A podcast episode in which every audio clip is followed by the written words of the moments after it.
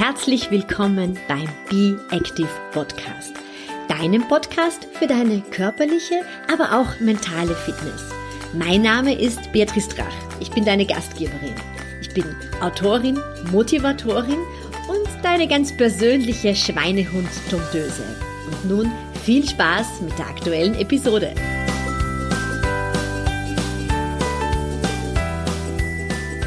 Herzlich willkommen zur aktuellen Episode. Ist wirklich jeder Tag ein Jubeltag? Gibt es jeden Tag etwas, worüber du dich wirklich freuen kannst? Mein heutiger Interviewgast, die Karin, sagt ja. Sie betreibt den Podcast Jubeltöne und das Magazin Jubeltage. Im Interview plaudert die Karin mit mir über das Thema Burnout, über die Dankbarkeit im Alltag, über das Erfreuen an den kleinen Dingen und äh, ja, sie gibt dir Tipps, wie jeder Tag für dich ein Jubeltag werden kann. Lass uns gleich reinspringen ins Interview. Alle Infos rund um die Karin findest du in den Shownotes beziehungsweise im beigefügten Artikel. Aufzeichnung läuft wunderbar. Es scheint alles zu klappen. Liebe Karin, ich freue mich sehr, dass du heute da bist. Ich freue mich auch sehr. Ich liebe es ja, dass es bei dir heißt Jubeltöne. Das ist ja schon einmal ein wunder, wunderschönes Wort. Jubeltöne, Jubeltage. Wie kommt es eigentlich dazu? Ja, ähm, man glaubt es kaum, aber es ist eigentlich aus einer nicht so jubeligen Phase entstanden. Also ähm, im Moment äh, oder, oder die letzten Jahre eigentlich äh, ist es ja mein Slogan, dass ich immer sage, äh, ich bin davon überzeugt, dass es jeden Tag einen kleinen Grund zum Jubeln gibt. Und in meinem Jubeltöne Podcast Interview sage ich dann, äh, Intro sage ich dann eben, äh, aber das war nicht immer so. Und das stimmt. Also ich war wirklich niemand, der die kleinen Dinge des Lebens und äh, die ja kleinen Jubelmomente geschätzt hat, überhaupt nicht. Sei es jetzt äh, auf die Natur bezogen oder im Alltag bezogen. Ich habe eigentlich wirklich viele, viele Jahre sehr stark von mir selbst abgeschnitten gelebt. Also ich habe wirklich ganz viel, ähm, ja, leistungsorientiert gelebt, fast ausschließlich leistungsorientiert und es war mir ganz wichtig, dass ich ganz viel Arbeit und viele Projekte mache und so weiter. Sein und ja. Genau und habe diese ganzen ähm, Dinge, mit denen ich mich jetzt beschäftige, was wirklich arg ist, nämlich auch eben Achtsamkeit und Selbstfürsorge und so weiter, völlig aus dem Leben verbannt. Also das war überhaupt kein Thema. Ja? Also ich habe wirklich früher Tage gehabt, also Tage, das war eigentlich mein Alltag, wo ich um neun ins Büro gekommen bin und um 18 Uhr rausgegangen bin. Und ich habe weder was gegessen, noch was getrunken, noch bin ich aufs Klo gegangen. Also ich habe, ja.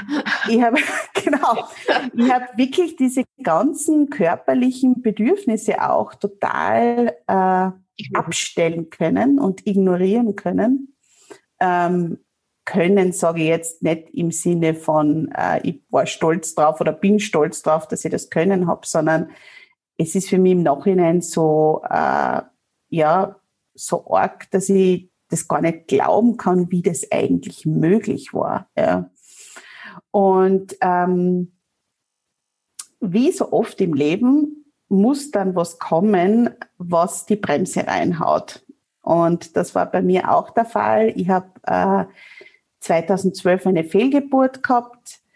Ähm, das war recht früh und ähm, ich habe mich damals überhaupt noch nicht beschäftigt gehabt mit, wie man mit solchen Dingen gut mit sich umgeht und so weiter, sondern ich habe das eigentlich total klein geredet und habe gesagt, naja, das war ja ganz früh und was willst du da jetzt reinsteigern und so weiter und habe mir die Arbeit gestürzt. Das heißt, du ähm, war nach der Fehlgeburt gleich arbeiten gegangen und hast das gar nicht richtig aufgearbeitet für dich. Genau, genau. Ich habe da schon meine größere, jetzt größere Tochter gehabt, die war damals äh, knappe drei Jahre alt ähm, und äh, war aber Vollzeit berufstätig und habe mir gedacht, so, also ich tue da jetzt nicht lang herum. Muss auch vielleicht ein bisschen dazu sagen, es war sicherlich auch die, nicht die Schuld, aber ein bisschen die Beeinflussung meines Frauenarztes, weil ich kann mich noch erinnern, ich habe dann eine Curettage gehabt nach der Fehlgeburt. Und im Krankenhaus habe ich ihn dann gefragt, das war am Freitag, ähm, wie lange ich jetzt krank geschrieben bin, ähm, also wann ich wieder arbeiten gehen soll. Und er hat gesagt, na ja, also ich kann Ihnen noch den Montag dazugeben, aber ähm, viel länger sollten es da jetzt eigentlich dann nicht ausfallen. Und am Dienstag sind es wieder quasi Okay, ähm, irgendwie sehr schnell äh, sozusagen gesagt, na, das war eh nichts, jetzt können es gleich wieder weitermachen. Genau, und äh, ich habe mich damals auch mit diesem Thema überhaupt nicht auseinandergesetzt. Also bei meiner ersten Tochter bin ich äh, sofort schwanger worden und das hat super funktioniert und es war dann auch wirklich so, aha, jetzt habe ich eine Fehlgeburt. Äh, ich habe auch nicht gewusst, dass es ganz viele Frauen betrifft. Ich habe mir einfach gedacht, gut, da ist jetzt wirklich was schiefgegangen bei mir sozusagen. Ähm, und habe dann auch wirklich dem Arzt das so eins zu eins abgenommen und habe dann am Dienstag wieder zu arbeiten begonnen, Vollgas. Und habe dann diese ganze Trauer und alles, was so in mir war und diese Erschöpfung auch, die ich wirklich gemerkt habe, auch durch den Krankenhausaufenthalt und die emotionale Erschöpfung völlig ignoriert und bin dann echt in ein ausgewachsenes Burnout geschlittert. Also es war wirklich, wirklich schlimm. Ähm, und äh, das war eigentlich der Wendepunkt. Der ja. Wendepunkt von der alten Karin zur Jubeltage Karin. Das ist sehr bekannt vor, wie ein Burnout ja. Wendepunkt sein kann. Ja, ja genau.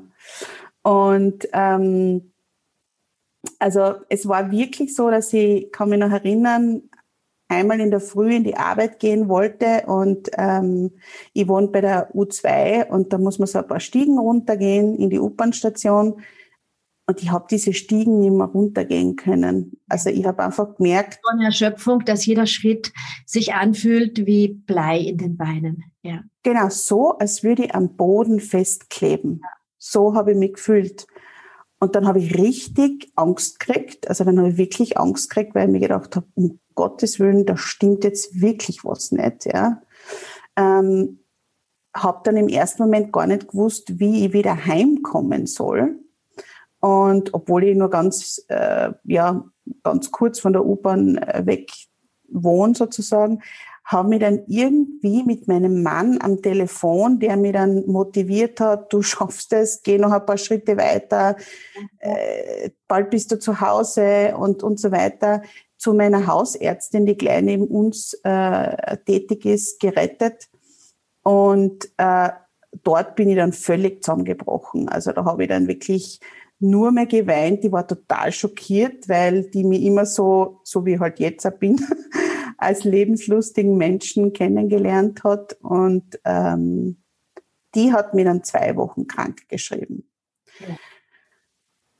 Und was dann gekommen ist, war halt wirklich eine Zeit äh, des totalen Umbruchs. Ich habe alles in Frage gestellt. Ich habe mir wirklich neue, eine neue Lebensstrategie überlegen müssen. Und so bin ich dann eben auf das Thema Achtsamkeit gekommen und mit der Achtsamkeit auf eben ganz, ganz kleine Dinge ähm, ist dann eigentlich das entstanden, dass ich gelernt habe, mich ja über ganz, ganz banale Sachen wie ein Blümchen, das sie jetzt irgendwo. Das ich bei dir einmal in einem Interview gehört, das ja. fand ich nett. Da hast du erzählt, früher warst du mit einer Freundin unterwegs, die Blumen liebt und die dir erzählt hat, wie diese und jene Blume heißt. Und du hast nur gesagt, naja, eine Blume ist halt eine Blume. Ja. Genau so war ich. Ja, genau. Genau so war ich. Ja einfach gesagt hast, aber jetzt siehst du, wie schön jedes kleine Blümchen am Straßenrand ist, ja, und welche, welche Fülle eigentlich in so einer Blume drinnen ist. Ja. Genau, genau. Und ähm, für mich ist das wirklich so, das kannst du wahrscheinlich auch bestätigen, aber für mich ist das wirklich so, ja, so ein kraftvolles Zeichen dafür, dass wirklich schlimme Ereignisse in unserem Leben auch ganz äh, gute Wendungen nehmen können und uns auf einen neuen Weg bringen können. Ja, dass wir es annehmen. Ich, ich habe so oft gesagt, das Burnout, es war schrecklich. Also ich kann die Dinge genauso nachvollziehen. Ich konnte von meinem Sofa nicht aufstehen und das, wo ich wirklich so viel Sport mache. Ich bin nur aufgestanden, weil mein Hund aufs Klo musste und mir der Hund leid getan hat es war eine ganz schlimme Phase meines Lebens, aber es war ein Wendepunkt meines Lebens und ich möchte es heute nicht missen, denn ich wäre nicht die, die ich jetzt bin, wäre ich nicht durch dieses Tal der Tränen gegangen. Ich kann mich auch erinnern an diesen Zusammenbruch und das Weinen, Weinen, Weinen, Weinen, ohne zu wissen, warum ich weine. Mhm, ich genau. Ja, Gott sei Dank danach in meinem Leben gehabt, dieses, also ich hätte, ich hätte ganze, ja, ganze Täler überfluten können. Ja, ja, total. Und dieses wirklich, diese totale äh, Sinnlosigkeit, die ich dann auch gespürt habe, ja, und bei mir sind auch ganz, ganz schlimme Panikattacken dazugekommen in der Zeit, ja, weil ich sehr stark mit Schwindel zu kämpfen gehabt habe. Also bei mir war es dann so, dass ich mir dann, ähm, das kannst du wahrscheinlich auch sehr gut äh, jetzt aus, aus deiner Profession nachvollziehen ich habe mich dann kaum mehr bewegt, weil ich mich kaum mehr vors Haus getraut habe. Ja. Und dadurch bin ich halt wahnsinnig verspannt worden am ganzen Körper, bin sehr viel gelegen auch. Also wird immer schlechter, je mehr du liegst. Ne? Genau so ist es. Und meine Halswirbelsäule, die hat komplett verrückt gespielt und dann diesen Orgenschwindel verursacht. Das heißt, sobald ich dann irgendwie aktiver worden bin, ähm, eben hat der ganze Kreislauf das nicht mehr wirklich äh, gecheckt, ja, weil er es nicht mehr gewohnt war und die Halswirbelsäule und dann habe ich mit so einem argen Schwindel zu kämpfen gehabt. Der Schwindel hat dann aber wieder ähm, Angst in mir ausgelöst und dann eben Panikattacken ausgelöst, die auch wieder Schwindel ausgelöst haben. Also es war ein totaler Teufelskreis und du traust ja nicht dich zu bewegen, weil du denkst, ja, wenn ich jetzt anfange, dann falle ich vielleicht um. Äh, so ist es. Dann, dann ist die Angst und, und da muss man sich echt helfen lassen, ne? weil man ist sonst wirklich in einer Angstspirale gefangen. Ja? Komplett, komplett. Und vor allem, bis man dann wirklich checkt, ja, dass das eben so eine Spirale ist und dass man nur aussteigen kann, wenn man die Dinge, wie, die, die Dinge wie, äh, wieder tut, die man eigentlich vermeiden möchte. So, also wenn man dieses Vermeidungsverhalten dann wieder aufbricht, ähm, das hat bei mir schon eine Zeit lang gedauert, ja, dass ich gemerkt habe, okay, ich kann nicht warten, bis ich keinen Schwindel mehr habe, sondern ich muss die Dinge trotzdem Schwindel tun und dann wird es mir wieder besser gehen. Und ähm, ja, und so habe ich halt wirklich gelernt, mich in dieser wirklich schwierigen Zeit und das passt jetzt, finde ich, auch sehr gut zu unserer Zeit, in der wir uns jetzt gerade befinden, auf die Dinge zu fokussieren, die noch gut sind in meinem Leben. Weil natürlich, eine Zeit lang habe ich gedacht, es ist gar nichts mehr gut. Weil und, du siehst äh, ja wie ein, wie ein dunkles Loch und du findest eigentlich gar keinen Lichtstrahl. Ne? Du gehst, sinkst immer tiefer und findest den, den Ausweg gar nicht mehr raus. Ja. Genau. Und ähm, da muss ich wirklich sagen, hat mir halt geholfen, äh, mit ganz, ganz kleinen Dingen anzufangen, nämlich zu schauen, okay, ähm, eben, es gibt jeden Tag einen Grund zum Jubeln. Das ist im Grunde genommen ja nichts anderes als eine Dankbarkeitsübung, nämlich was gibt es in diesem wirklich unguten Tag, der mir ja sehr, sehr viel Kraft gekostet hat, wofür ich dankbar sein kann, was mich zum Jubeln bringt. Du findest Und immer etwas. Ne? Du, du findest ja. immer etwas, ja. ja. Genau. Ja. Du findest immer etwas und ähm, äh, das ist wirklich, wenn man sich das einmal, das klingt so komisch, aber es ist wie beim Sport, wenn man sich das einmal angewöhnt hat, den Blick auf die Fülle zu legen und nicht auf das, was uns fehlt, auf den Mangel, dann wird das ganz normal. Ja. Und ähm, das verändert das Leben total, finde ich. Ja, ja. Dankbarkeit ist ein, eine wunderbare Hilfestellung, ja. Einfach weil wir vergessen, ich sage das jetzt so oft in diesen Zeiten, ja, es sind viele Dinge unangenehm, aber wir haben eine warme Wohnung und wir haben genügend zu essen. Also du findest, du findest so viele Dinge, für die du dann dankbar sein kannst. Und wenn du die Aufmerksamkeit dorthin lenkst, dann findest du die Dinge nicht mehr so dramatisch. Ja, genau. Das haltet, das haltet die Energie hoch. Ja. Und ähm, das ist jetzt gerade sehr, sehr, sehr wichtig. Und ähm, wir haben ja im, im Vorgespräch so ein bisschen drüber gesprochen, äh, dass natürlich dieses sich gegenseitig zu bemitleiden. In Wien sagt man sudern, ne? ähm, und die Situation, genau, und die und die Situation irgendwie äh, ja immer in den schwärzesten Formen und so weiter auszumalen und sich gegenseitig zu übertrumpfen fast darin. Ähm, wie mühsam und wie anstrengend nicht alles ist. Und ich muss halt schon sagen, ich bin da schon auch ein Fan, und das habe ich auch in, aus meiner Erfahrung gelernt, ähm, von Selbstverantwortung. Und man kann immer irgendwas ändern. Ja. Das klingt jetzt total, ähm, ja, total arg, wenn ich das so sage, aber das ist wirklich so. Man kann immer irgendwas ändern. Und nur Sudern, so wie du vorher gesagt hast, ja, äh, das ist wirklich die schlimmste Sache von allem, weil da ändert sich nichts. Nein, du kommst immer tiefer in diese, in diesen Strudel hinein, ne? Und du findest ja dann immer Leute, die mitsudern. Also es wird, und dann immer. die Dinge natürlich immer größer und immer größer. Und ich habe dann eben so diesen Hashtag im April erfunden, für mich laufen statt sudern, weil du dann einfach, wenn du in Bewegung bist und wenn du ganz unabhängig davon, ob du jetzt Läufer bist oder nicht, aber wenn du in die Natur rausgehst, ja, egal ob das jetzt April, Mai oder jetzt äh, Jänner, Februar ist, du findest immer irgendetwas Schönes. Ja, du findest immer irgendwie ein Moos, das, das irgendwo grün leuchtet, oder du findest eine Blume, die noch überlebt hat, oder ein, ein Schneefeld oder die Sonne strahlt. Also du, du kannst dich immer an irgendetwas erfreuen. Ne? Du musst ja. ein bisschen mehr in die Fülle gehen, als in dieses alles ist dunkel. Ja?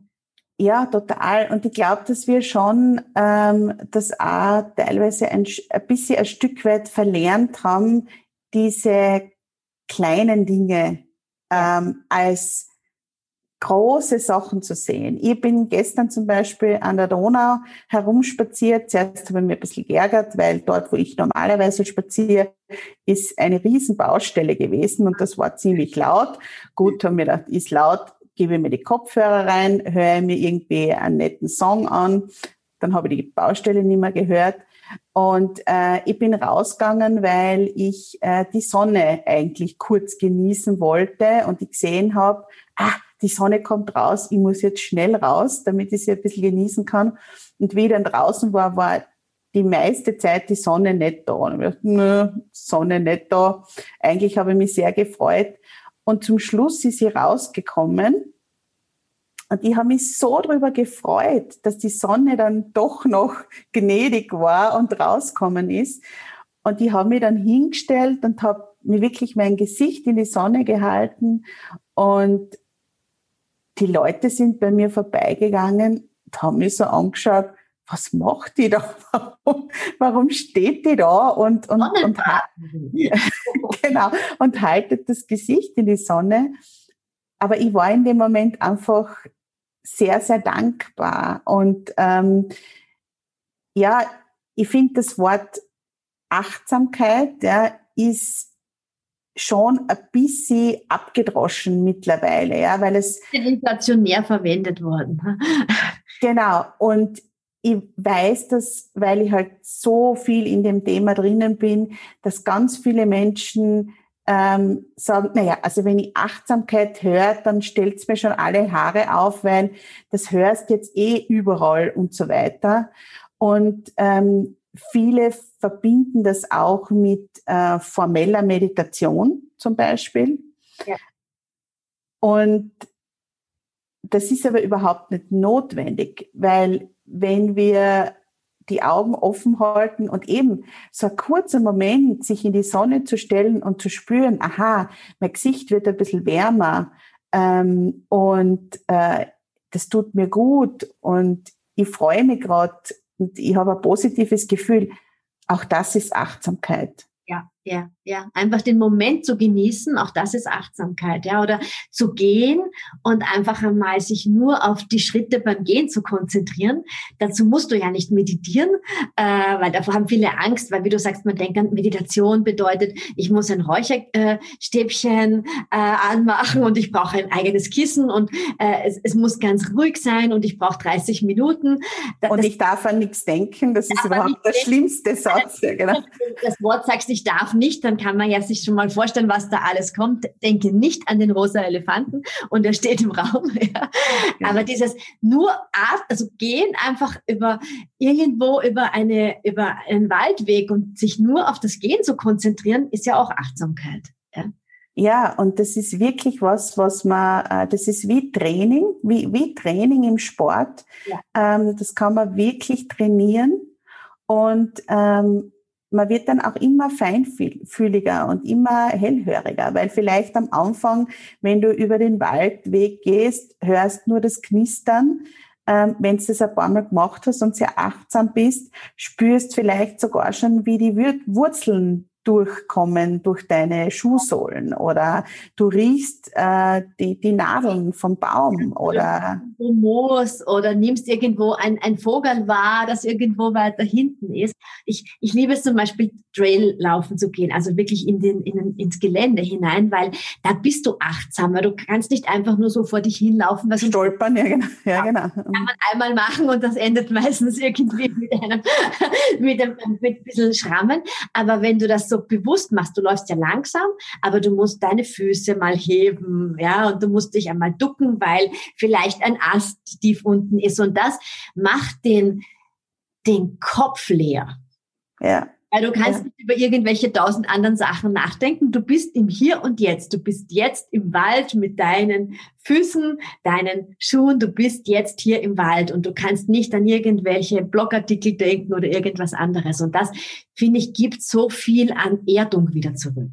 Ja, ja also das im Hier und Jetzt sein, das ist wirklich was, äh, das ganz, ganz wesentlich ist, vor allem auch in ja, in so schwierigen und unwegsamen Zeiten, weil wir einfach alle dazu tendieren, entweder die Vergangenheit, äh, ja, in die Höhe zu loben, das heißt zu sagen, also da muss ich sagen, da wäre ich immer so ein bisschen kritisch, wenn ich dann sehe, dass die Leute massenweise zum Beispiel auf Facebook oder so Erinnerungen posten und sagen, schaut's, vor einem Jahr ist das noch gegangen oder ähm, vor, vor drei Monaten oder vor, vor, vor, ne, vor drei Monaten nicht, weil es ist bald, nee, nix. Genau, vor drei Monaten war auch nichts, aber aber vor, weiß ich nicht wann. Sieht man schon den Zeitbezug. weil es schon so lange geht, ja. Ähm, na, und, und äh, diese Vergangenheit äh, zu sagen, ja, und da war noch alles schön, da war noch alles in Ordnung und jetzt ist alles schlecht oder auch, wenn man die ganze Zeit mit den Gedanken in der Zukunft ist, ja, und sich ständig Sorgen macht, was in ein, zwei Monaten ist. Welche Oder wie wäre, wenn, also ich sehe das ganz oft bei Leuten, die sagen, ja, aber wenn ich jetzt schlanker wäre, dann in drei Monaten, dann wird alles anders. Und du musst ja im Hier und Jetzt für dich leben und nicht das alles, was einmal in der Zukunft sein könnte. Äh, genau. Ja. Genau, weil ich so hundertprozentig davon überzeugt bin, dass wenn wir entweder in der Vergangenheit sind oder in der Zukunft, dass uns das so viel Kraft nimmt, die Gegenwart zu gestalten. Und das ist ja das, was wir eigentlich haben. Wir haben ja nur die Gegenwart. Ja, ja, ja, ja. Weil das, was vergangen ist, das kann man nicht mehr ändern und das, was zukünftig passieren wird, das wissen wir ja nicht. Das heißt, wir können wirklich nur die Gegenwart gestalten. Ja? Ich habe eine, eine Tante, die ist äh, Ende 70 und die geht nicht mehr ins, also jetzt kann man ja sowieso nicht ins Theater gehen, aber sie ging auch vorher die letzten Jahre nicht ins Theater, weil der Attila Hörfiger und der Oskar Werner nicht mehr leben, ja. Und damals war alles gut. Also als der Attila Hörpiger diese Inszenierungen gemacht hat, da war alles gut und jetzt ist alles blöd, ja. Die Schauspieler schauen deppert aus und das Bühnenbild ist nicht schön und dadurch macht sie sich aber eigentlich total unglücklich. Sie würde nämlich neben dem Theater leben und könnte dort ganz gemütlich äh, hinspazieren, aber sie, sie will immer nur die Dinge aus der Vergangenheit als schön sehen. Ja, das, das ist sehr glorifiziert. Ja, ich glaube, wenn wir nach hinten denken, glorifizieren wir auch manche Sachen sehr. Ne? Total, total, auf jeden Fall. Und äh, alles wunderbar und es war so schön und so herrlich. Aber dass das Zeiten gewesen sind, wo man vielleicht auch weniger zu essen hatte etc. Äh, das, das kommt in dieser Glorifizierung ja nicht mehr vor. Ja? Auf jeden Fall. Und gerade jetzt, wo sich so viel verändert hat für uns alle, ist natürlich die Tendenz schon sehr stark da. Ja. Und damals war alles super und ähm, jetzt äh, ist alles nicht mehr super. Und, und vor allem auch diese ähm, Einstellung, ähm, dass wir so Opfer dieser ganzen Umstände sind. Wir können ja eh nichts tun. Es ist eh alles, wir haben die strikten Vorgaben und, und so weiter. Aber es gibt, und äh, das ist das, was ich immer so wichtig finde, es gibt noch so viel, was wir gestalten können, so viel, was übrig bleibt, was wir wirklich noch in der Hand haben. Und ähm, da sind wir wieder beim Sudern. Ne? Wenn wir ständig mit, mit Sudern beschäftigt sind, dann werden wir nichts gestalten, sondern Fernsehapparat wird eingeschaltet und dann wird gesudert, was der sagt und der sagt und der sagt. Ja. Und genau.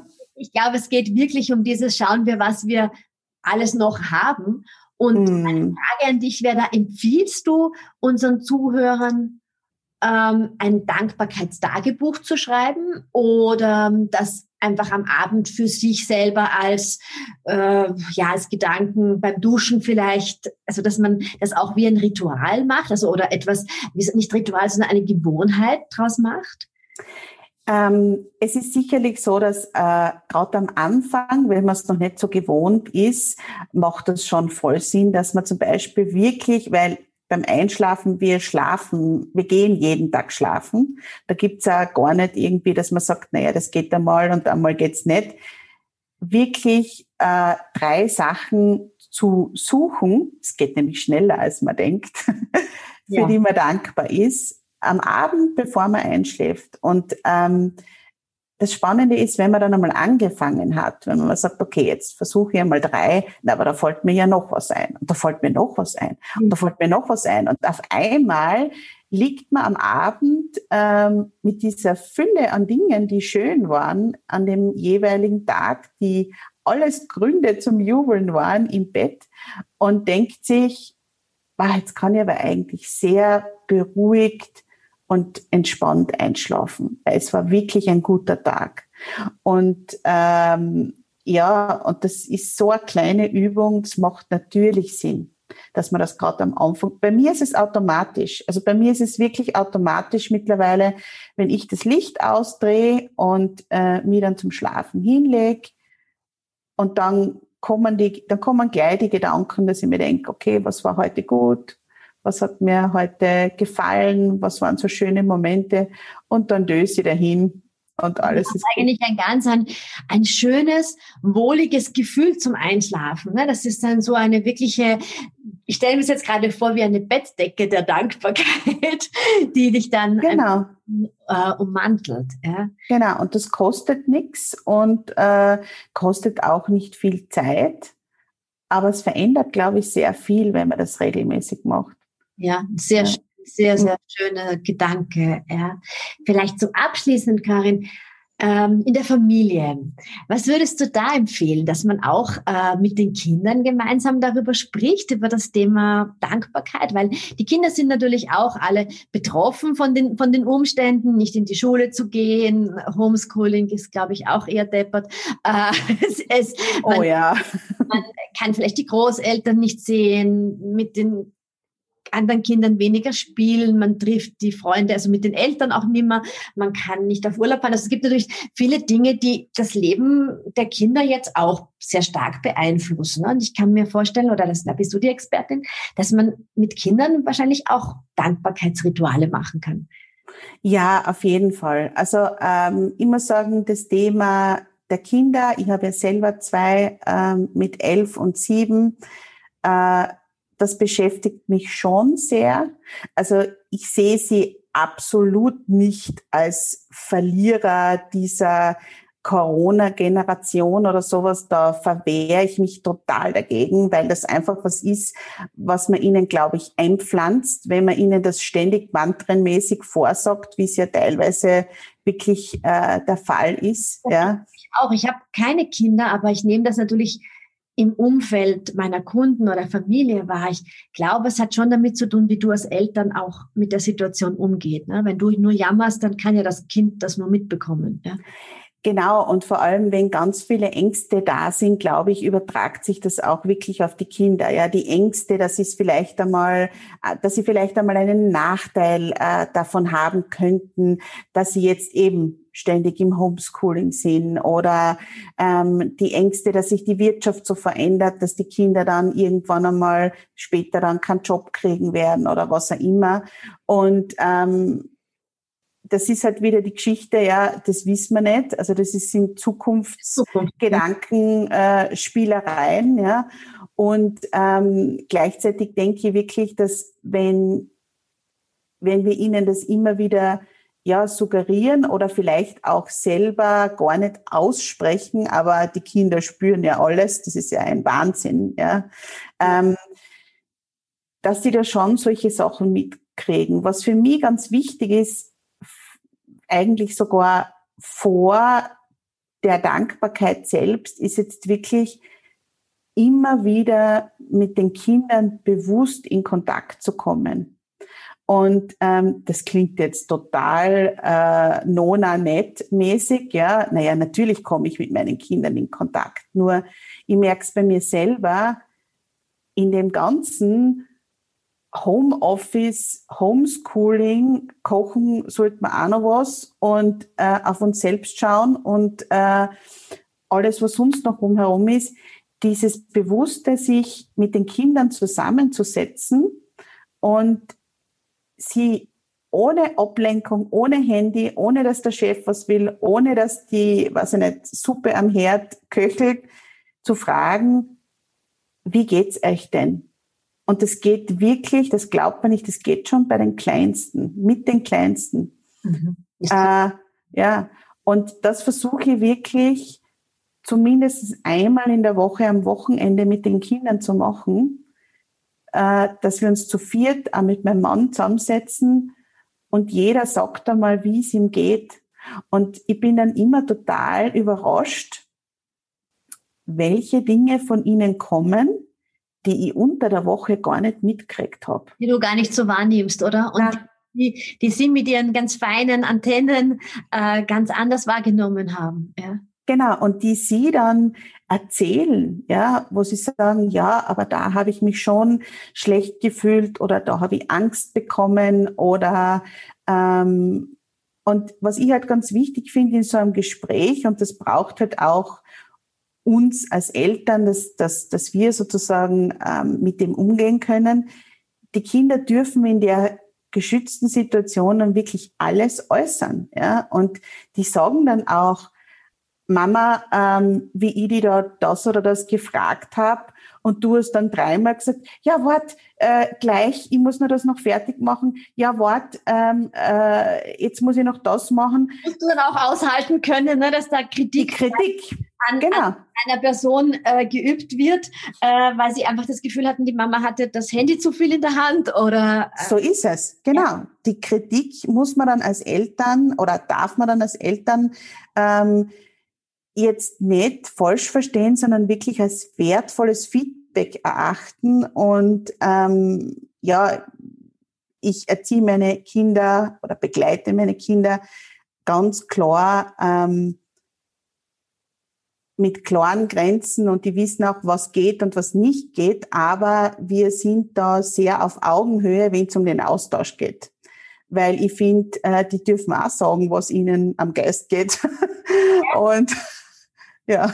Ja, ja, es kann ja durchaus sein, ne, dass Eltern den Kindern auch mal am Geist gehen, nicht nur umgekehrt. Oh ja, genau, genau. Und gerade in der jetzigen Situation, glaube ich, ist die Gefahr, dass wir ganz viel nicht mitkriegen, schon sehr groß. Und deshalb ist dieses, dieses achtsame Zuhören, dieser regelmäßige Kontakt mit den Kindern, ich versuche es eben einmal am Tag so von Kind zu Kind und einmal in der Woche ähm, wirklich als Familie ganz, ganz wichtig. Ja, ja. Großartig, ja. Vielen Dank. Und da kann, Input. Genau. Und da kann man dann eben auch so eine Dankbarkeitsrunde am Schluss machen. Genau, dass die Kinder also sozusagen auch am Ende der Woche eine Dankbarkeitsrunde auch äh, Genau, wo alle in der Familie dann sagen, was war gut in dieser Woche. Ja, es gibt dann auch ein gutes Gefühl. Ja, mhm. sehr schön. Ja, das genau. sind ja. schöne Gedanken. Ja. ja dass wir ein bisschen mehr zum Jubeln haben in Genau, dass Zeit. wir zum Jubeln haben. Und es ja. ist am Abschluss auch die Frage, wo findet man dich am besten? Wenn man ja. jubeln möchte. genau. Ähm, mich findet man auf Instagram auf @jubeltage. Da teile ich wirklich fast jeden Tag äh, Impulse, eben zu all diesen Themen im Moment eher stärkende als, äh, wie soll ich sagen, Weiterentwicklungsimpulse, weil wir, glaube ich, das dringender brauchen als alles andere. Ja. Genau. Und auf jubeltage.at, da ist mein äh, Portal sozusagen, wo, wo sich alle Infos und der Podcast und das Wildblütenabo und alles sammeln. Alles sammeln. Ja. Dankeschön für deine Zeit, liebe Karin. Danke dir. Und das war's auch schon mit der aktuellen Episode. Wenn du noch mehr Tipps im Bereich Bewegung oder mentale Fitness suchst, dann schau doch vorbei auf meinem Instagram-Profil oder in meiner Facebook-Gruppe Be Active. Du findest alles über meine Angebote auf meiner Homepage www.beatrice-drach.com und ich freue mich auch sehr über eine positive Bewertung zu diesem Podcast.